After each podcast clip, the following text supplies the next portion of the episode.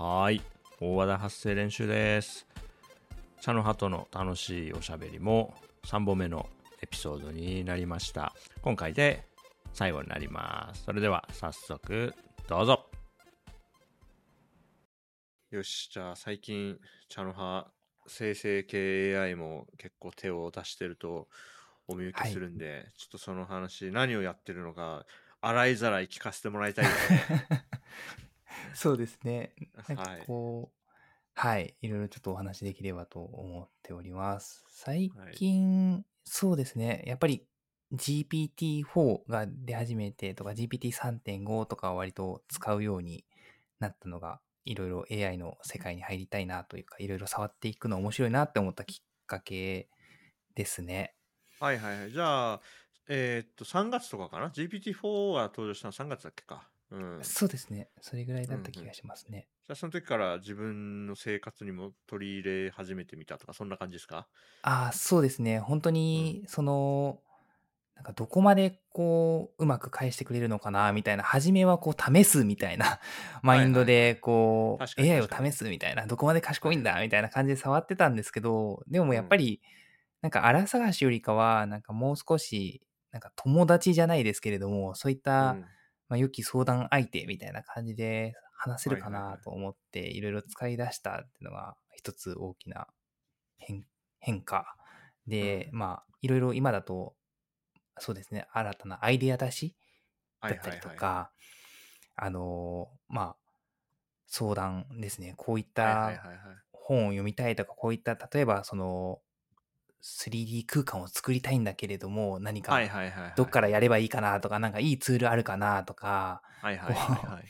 そういうのを相談したらこういったソフトありますとか、ソフトの中でもこういった使い方をすれば、その、より、その時間をかけずに作ることができますよ、みたいな、もうすぐ。答えを返してくれるんで、まあ、うん。はい。何か本読むとか調べるよりかは、全然情報量の多い返事が返ってくるんで、うん。まあ、いい、そうです。いい、そうですね。いい相手だなと 思ってる反面、なんかさっきお伝えしたみたいに、友達みたいな感覚でいると、こう、何気ない話には今のところ、チャット GPT って向いてないなと思ってて、へえ、面白。なんか今日、例えば、ああ、疲れたとか 打つと、なんか友達とかだと、どうしたの？とか、なんかお疲れだねみたいな話で返してくるんですけども、えっと、疲れを解消するためには、以下のような方法がありますとか、やばいじゃんなんかそれを解決してくれるようとするんですやよ。ばいじゃん。共感してほしいのに。そうです、そうです。うん共感してほしいだけなのに人間同士でもよくあるやつじゃん。はいそう、そうなんですよ。よく、まあ、この人が話すと共感してほしいだけなのになんか解決策を提示してくるみたいな。うん疲れるなみたいな。余計疲れるなそうです、そうす。です。は まさに、まさにそんな感じで、もう何気ない返事が欲しいだけなのに、うんこう、何かしらそれを解決しようと頑張ってくれるうん GPT がいるみたいな、いうところが面白くて、まあ、はい。なんか相談相手としてはいいかもしれないけれども、友達にはまだなれないんだろうな、みたいな。なるほど、ね。ところはちょっと。結構、意識高い友達だよね。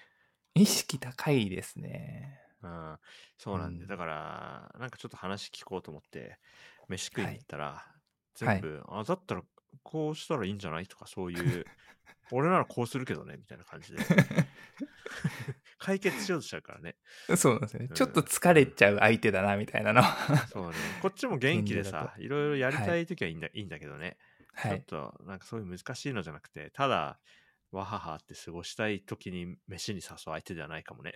はい。そう、そうなんですよ。そういう相手に今なってるな、みたいな のはうんありますね。うん、でも具体的なアドバイス欲しいときとかはね、すげえいいんだけどね。そう、そうなんですよ。具体的に困ってることとかだったら、もうまさに何個でもアイデア出してくれるんで、うんうん、すごいいい友だなとは思うんですけど、まあ、ただの雑談には向いてないなっていうのは、ちょっと最近触ってて思いますね。えー面白いね。あの、お茶のやつとかは、あれは、はchanoha がプロンプトを書いて画像生成してるんですか？そうですね。あのーお茶のお茶碗を、うんその、いろんな柄のお茶碗を、まあ、つく、まあ、デザインしてみたいみたいなはいはいはい思って、まあ、それをそうですね。まあ、画像生成系の Stable Diffusion を使って、まあ、やってみようかなというのでトライしてみたもので、結構うん初めだと、 Discord で基本的には、あの、まあ、 Midjourney とかで使われてる方多いかなと思うんですけれども、結構あの難しいところって、こう、同じ角度で、とか。この角度で、でこのものを出してほしいとか、こういう絵を描いてほしいとか、うん。伝えてもなかなか伝わらないうん。なっていうのがあっ再て、現させるのむずいですよね。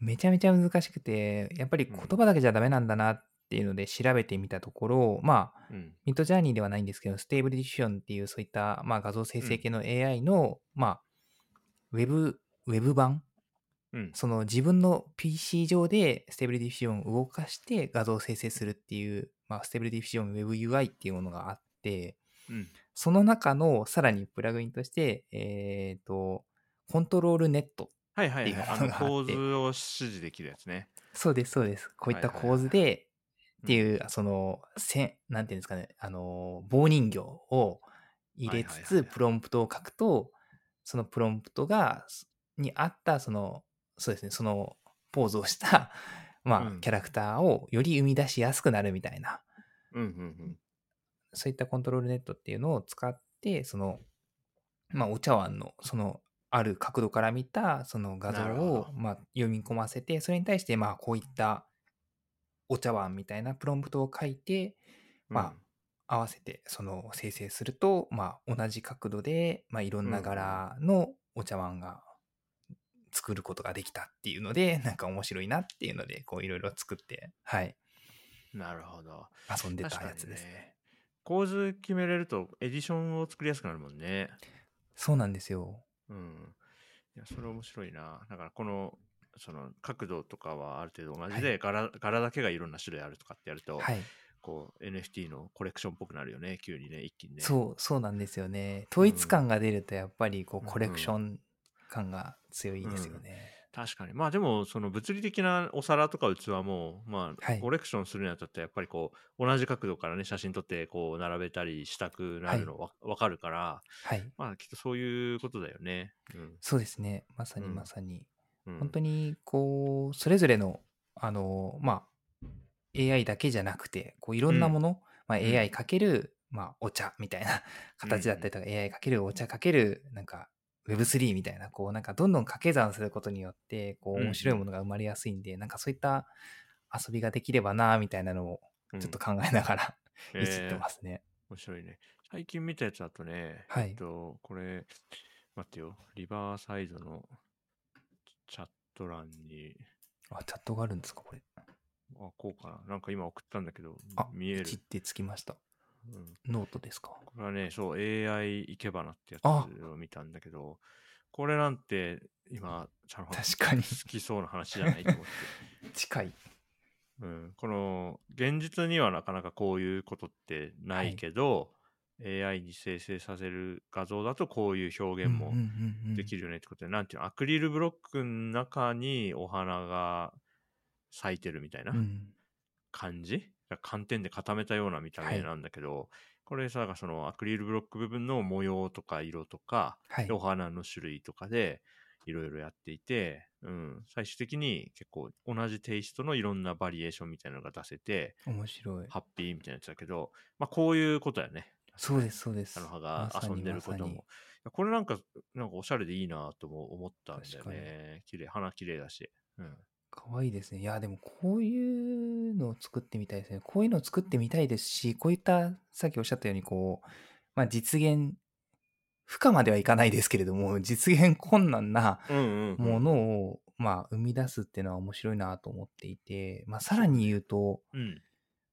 なんか、未知のものをちょっと生み出したいなっていうような欲求が最近あって、何かというと、やっぱりこう、まあ、AI で、まあ、生成系 AI とかでこうよく見るのが、まあ、可愛いキャラクターだったりとか、かっこいいキャラクターとか、なんか面白い風景だったりとかするんですけど、はいそれってなんか、ある程度想像できたりとか、こう、まあ、綺麗だねって思えるようなものとか、まあ、うんかけたりするとかもう見たことのあるようなこういう感じのやつ見たことあるよねみたいな、はいはい受け入れやすいものなんですけどまあ別に気持ち悪いものを作りたいわけじゃないんですけどこう なんか見たことのないものってきっと生み出せる可能性ってあるんだろうなと思っいや、そうよね。てるんですよね。それはね、思うよ。なんか、現実でやれることをそのままやってもねっていうのはね。そうまさにそうなんですよ。うん人が作ってる時点に、まあ、書いちゃうとうん。なんか想像しうるものしか書けないとか、見たことあるものしか書けないんですけど、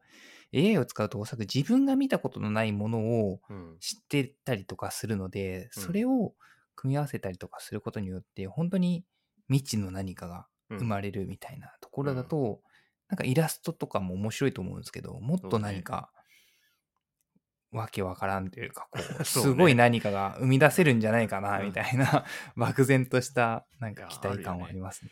そうね。最近話題になってたやつだと、もう一個はい URL 送ったわ。あの、AI グラビアの事例で、はい。うん。ああ、ありましたね。そうそう、骨しゃぶりさんのやつが、なんていうの？顔だけ人間じゃなくて別の動物、もう顔だけじゃないか。はい。だから半分人間半分カエルみたいなやつとか、これはまさに、うん。なんていうの？こういう写真は撮れないから、そうですね。生成する、なんか楽しみ方としてう、ん。なんかいいなって思った。確かに。うん。だから、これってげ現実の人間でもできるよねってやつと、できないよねってやつうんうんがあると思うから、この辺は面白いですよね。そうですよね。そういったものを、まあ、うん。まあ、行き過ぎると気持ち悪いになってしまうんで、そこの境界線って難しいんですけど、まあそうね、そうかも。うん。でも、そこってなんか面白い観点というか、世界だなーってのは思いますね。うん。あと、骨しゃぶりさんがさ、そうカメレオンの擬人、獣人みたいなやつでさ、はいそ。の体の一部がさ、こう景色にこう、うん馴染んだりするやつとかもあってさ、はい。これもいいよね。うん。ああ、なるほど。そうそう面白い。あと、まあ、これは、うーんと、ジェネラティブ AI の話じゃないんだけど、はい。あのーもう、また別の大きなトレンドというか、はい大きなこうき人類が期待をかけてるものとして、こう、メタバースとかあるじゃないですか。はい。ありますね。で、そで、メタバース、まあ、メタバースというよりは、まあ、3次元空間上でデジタルアバターがこう動き回ってなんかするっていう意味では、あの、フォートナイトとかも含めはいてのそうですね。話なんだけど、はいそこのなんかデジタルファッションってはい。面白いなと思っていて、はい。はい。うん、で、結構もう市場としては結構でかいんですよね。うんだから、フォートナイトとかってゲーム遊ぶだけだったら無料で、うんで、も、そのスキンとかが有料で売っていて、うん、その売り上げってもう、グッチぐらいあるみたいな話があるから、デジタルファッションってこれから多分伸びていくんだろうなって、なんか素人的にもそういう想像があるんですよ。はい。で、その時に、その現実世界のお洋服のそのままデジタルで再現して、まあ、それもいいんだけど、はい。例えば、その現実世界の自分の体型とか身長だとこういう服似合わないけど、そのデジタル世界の自分だったらこういう服をかっこよく着れて嬉しいとか、そういう自己実現はもちろんすごくいいことだと思うんですね。そね。それはある意味では現実では難しいことだから、うん。うん、それもいいと思うし、あの、もっと言うとデジタルでしかできないファッション表現ってあるから、ありますね。うん、例えばだから自分のなんかの行動に合わせてそのお洋服にプリントされてる絵文字の顔が変わるとか、はい。あの文字が流れるとか、うんうん。虹色にこうギラギラって光ってこうマーキーみたいになるとかってその布ではできないじゃないですかはい。そうそういうところに僕はすごいテンション上がりますね、うんうんうんうんうん。確かに確かに。表現の幅が一気に広がりますね。迷彩服とかもそれこそパッとできますしね。そうそうかかっこいいじゃないですかなんかピッてやったらデュデュデュデュデュとかって SF 映画とかみたいになんかこう消えてどはいど。こだどこに行ったとかって言ってさそれそれ超かっこいいじゃないですか、はい。でデジタルだと全然できる話だから、そういうデジタルならではって、これからすごい伸びるだろうし、はいうん、そっちがいいよねってなると思うんですよね。確かに。うんか、そのファッションで言うと、個人的な感覚なんですけど、はい。なんていうんですかね、結構懐かしい感覚だなって個人的には思ってて、なぜかというと、学生、まあ高校生の時とか結構、まあ、ネットゲームですね、はい。MMO とか、はいそういったものにすごいハマってて、はい。もうずっとやってたんですけど、そそのゲームって、まあ、課金がやっぱりメインであって、はいはい課金すると何がいいかっていうと、こう、見た目を変えられるんですよね。にね。羽生えたり。りとかキラキラしたりとか。序列がすごいからね。すごいですよね。光ってる人は羨ましいっていう。なんかかっこいいんですよね。ちゃんとはいステータスになって、はいあのやってる人ならみんなわかるからね。そうこのなんですよ。人はすごいやってるとか、はい。この人はああ初心者だなとかっはいてわかるからね、あれね。そう。すごいよね、序列が。そうなんですよ。で、新しいん出たらやっぱかっこいいんで課金したくなっちゃったりとかするんですよ。で、うんうん。実際ステータスとかそんな変わらないのに、見た目が変わるだけでこう、なんか自分かっこいいでしょとか、なんかうんこうんう、可愛いでしょみたいな形にできるのがすっごい楽しくて、うんうん。それにお金をかけてた時期があったんですけど、まさにこの今のメタバースのそういった見た目にファッションにお金かけるとかって、うん。まあ、その感覚だなと思ってて、そうそうなんか懐かしいいなっていうのがうん。正直な感覚ですね。ね。で今でこそさやっぱ 3D モデル作るとかって、こう一部のこう高いスキルがある人しかできないと思うんだけど、まあ例えばどうだろうね。5年後とかになったら、はい。もうプロンプトにこうこうこうでこういうお洋服はい。が欲。しいって言ったら、じゃあこんなんどうですかってあん3つぐらい出して。くれてだから、あこの ABC C がちょっと一番近いけどその肩のところの形がもうちょっとふんわりさふんわりさせてほしいんだよねって言ったら、はい。ビャビャやってくれて、で、もうそれで自分の好きなお洋服生成できて、それを着て、街を歩いて、そこで交流するって、まあ、全然あり得る未来だろうなと思うんですよね。いやー、全然今年中にできんじゃないですかね。なんかこう、もっと早かった。あの、うん。そうです 3D モデルってこう、まあ、自分でも 3D モデル作ったことあるんですけど、こう、はいまあ、前、前、服の前と後ろと肩とかパーツ、あの、はい本当のリアルの服みたいに布を分けて、それを画像化してしまって、その画像生成を、まあ、プロンプトではい。すれば、どのパーツにどのプロンプトを書き込んで生成するかみたいなのができれば、確かに。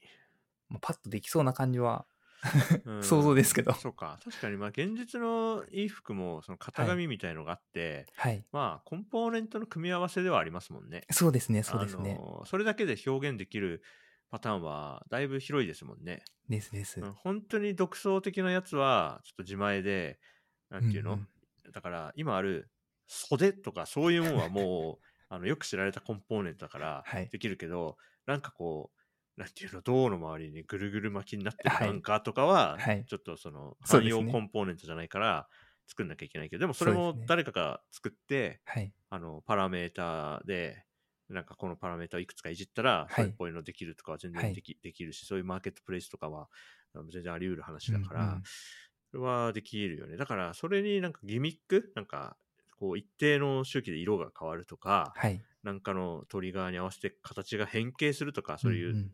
ダイナミックな要素を入れたら、もうちょっとプログラミングが必要だけど、スタティックなこうパーツと形と色の組み合わせだったら、確かに、あの、なんていうの、モンハンとか、ストリートファイターのキャ,、キャラメイクでもやってるようなことだから、ああ、そうですね、そうですね。うん、それは全然難しくないというか、まあ、キャラメイクでやってんだな。もう現実にみんなやってんだな。うん。確かに、それが形が変わるとかだったら、なんかすごいうん 感じはしますね。うん。うん。でも、でもね、そっちだと思ってんですようんうんうんうん。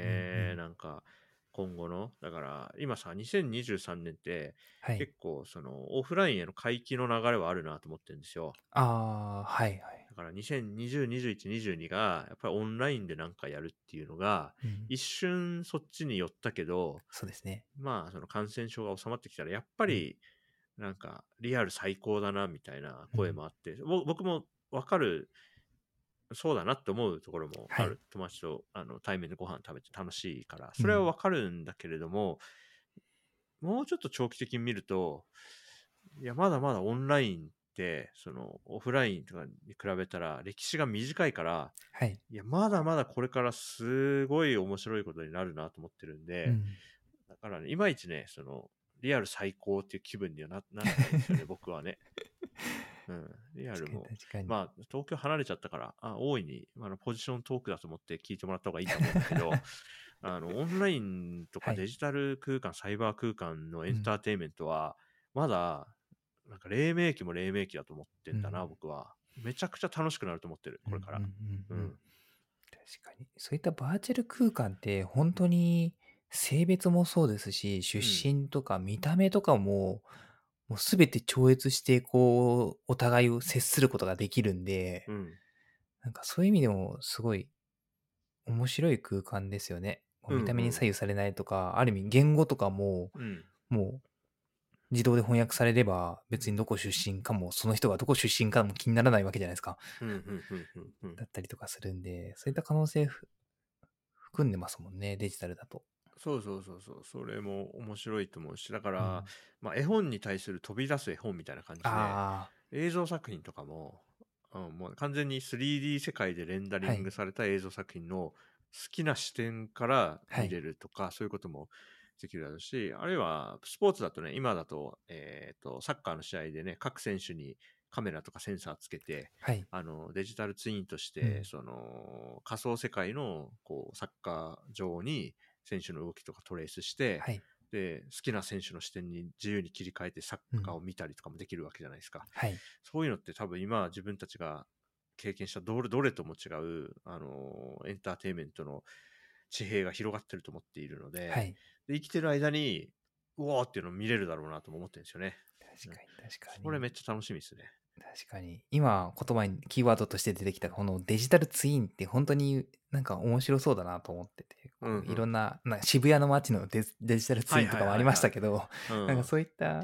空間とかが増えていくと、なんかより、なんだ、今日ちょっとお出かけなんだ、みたいな 渋谷にとか言って、実際には行かないけれども、バーチャル空間で行くみたいなそうそうそうそう。体験もありますしね。あるある。そして、その、そのバーチャル渋谷ではい。インタラクションしたことがはい実際の渋谷にも反映されるとかなるとさ、面白いじゃないですか。面白いですよね。買い物できたりとか、そうそうそうそうそう。お茶できたりとか、だから、うん片っぽはデジタル空間にいて、片っぽはもうリアルにいるみたいな、二人でのお茶会とかもある意味できる世界がやってくるわけですよね。そうそうそうでお互いにあの実アナログ空間で試着してどうって言ってあめっちゃいいねっていうのをデジタル空間から言ってみたり、デジタルの方の109ではいデジタルのお洋服を試着してそれをデ。ィスプレイ越し見て、あ A と B だったら B の方が似合うじゃんとかって言って、じゃあこれ買おうとか言って1着ずつ買うって買えるとかね、そういうのも面白いと思うしいや楽しみなんだよな面白いですよね。うん、なんかやっぱりこう2023年は何かこうまたテクノロジーがいろいろ我々の体験を大きく変えてくれそうな期待に満ちてるなと思っていて、はい。まあ、めっちゃ楽しいですよ今年。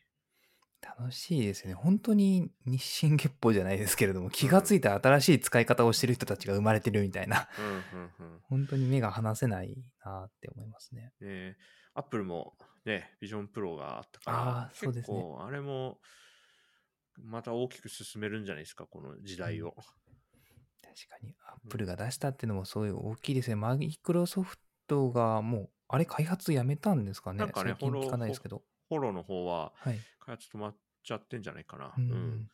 なんか、と同じか、それよりちょい高めでアップルが、まあ、うん出していくっていうので、うんなんかちょっと触ってみたいなっていう、買うのはなかなか 高いんで、何ですけどと思って買うかですよね。んそうですね。あ、うんそ本当に何と思って買うかですよねそうそうそうそう。いや、そう思う。だから、あのー今、やっぱ、あのーヘッドマウントディスプレイの普及体って、はい。メメタのシリーズがやっぱりね、うん。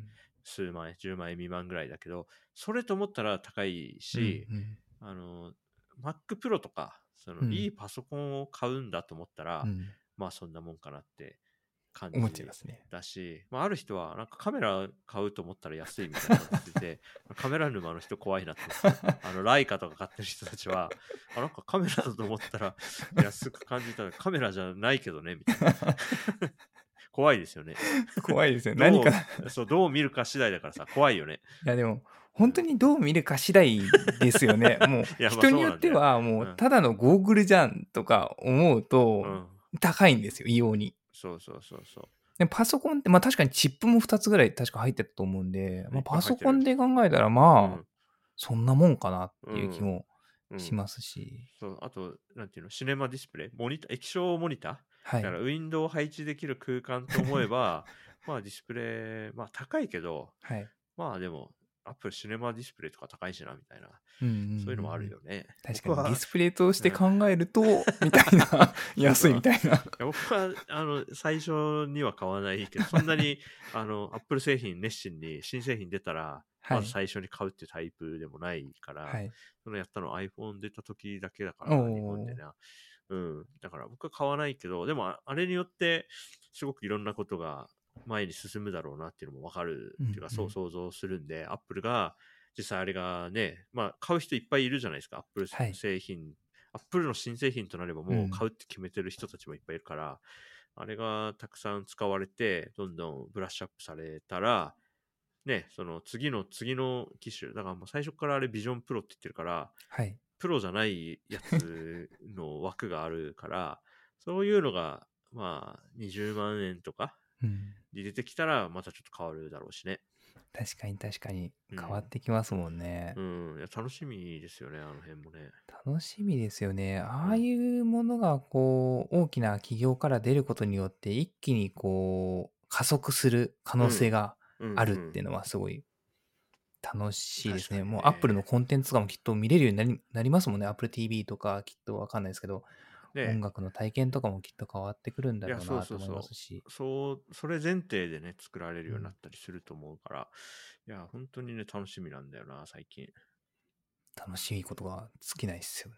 うん、頑張りましょう。ちょっと遊んでいきましょう、まだ買おうかちょっと迷ってますけど、いや、ねでも高いんですよね。でも絶対面白いんだよな。ちょっと家族に説明が必要な金額だよね。でも、ちょっと考えてみよう。モニター買うとしたら？みたいな。そうなんだよ。みんなそういう話をするよね。ただ、素直には買えないってことだよ。そうですね。まあ、一番は自分に言い聞かせてるんでしょうけどね。車だと思えば。車だと安いみたいな。ああ、そうそう、車維持費もかからないみたいな。ああ、面白い。そうなんだよな。いや、でも楽しみですよね、本当にね。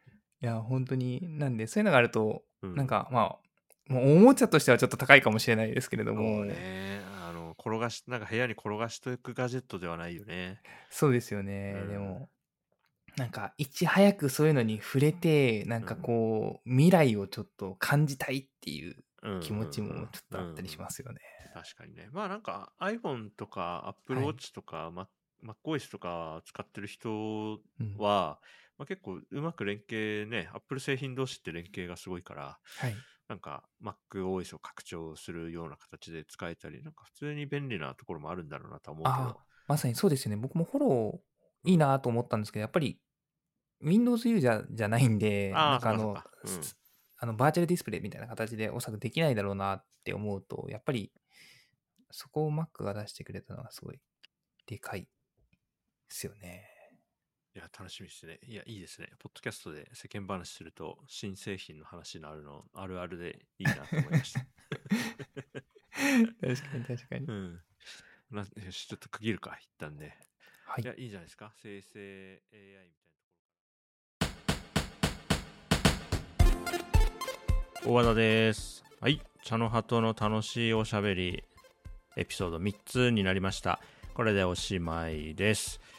茶の葉はね、あの、ポッドキャスト番組への出演が初めてだと言ってましたけれども、まあね、不慣れな感じもそんなになく、いつもの楽しい感じでお話し相手してもらえてね、とってもありがたかったなと思っています。あの僕と茶の葉だからできたなっていう話もあったのでね、この2023年のいい記録になったなと思います。老後にこれ聞くの楽しみだなと思ってます。こんな感じで、えー大和田発声練習では僕とお話ししてくれる相手を募集しています。はい、なんか話したいことあるよとか、まあ、誰かと話したいよとか、ね、ポッドキャスト出てみたいよという人はお気軽にお声掛けください。はい、今回のエピソードも聞いていただいてありがとうございました。また次のエピソードでお会いしましょう。大和田でした。バイバイ。